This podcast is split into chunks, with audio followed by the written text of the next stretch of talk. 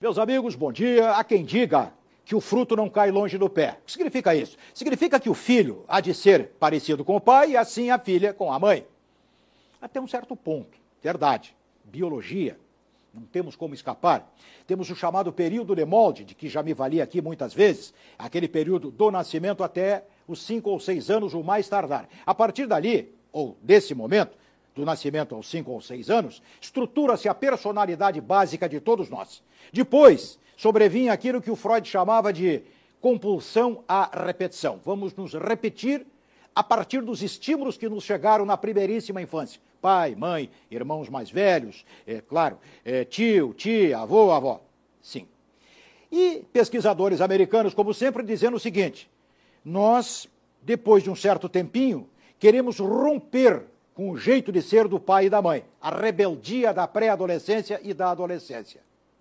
Todavia, contudo, porém, por volta dos 33 anos, começamos a voltar à base, a seguir os exemplos do pai e da mãe.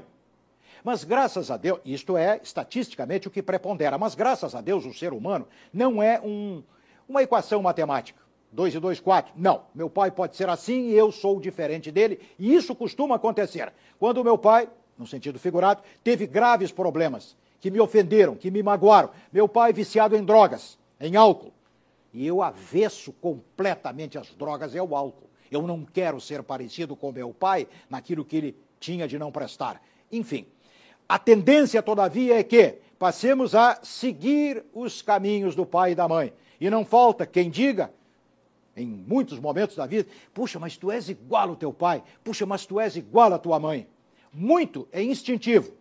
Pode ser mudado depois de uma certa idade, não mais. Ah, não mais. Você pode ter a consciência. Não vou fazer, não vou fazer. Mas se isso não mudou cedo na vida, depois vamos continuar a ser as nossas matrizes protoplasmáticas, o pai e a mãe.